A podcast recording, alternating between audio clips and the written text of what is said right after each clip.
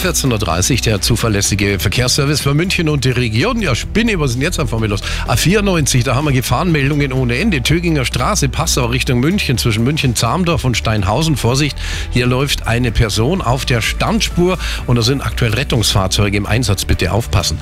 A9 München Richtung Nürnberg und zwar zwischen dem Kreuz Neufahren und Allershausen. Ein Stein auf der Fahrbahn zwischen dem rechten Fahrstreifen und der Standspur.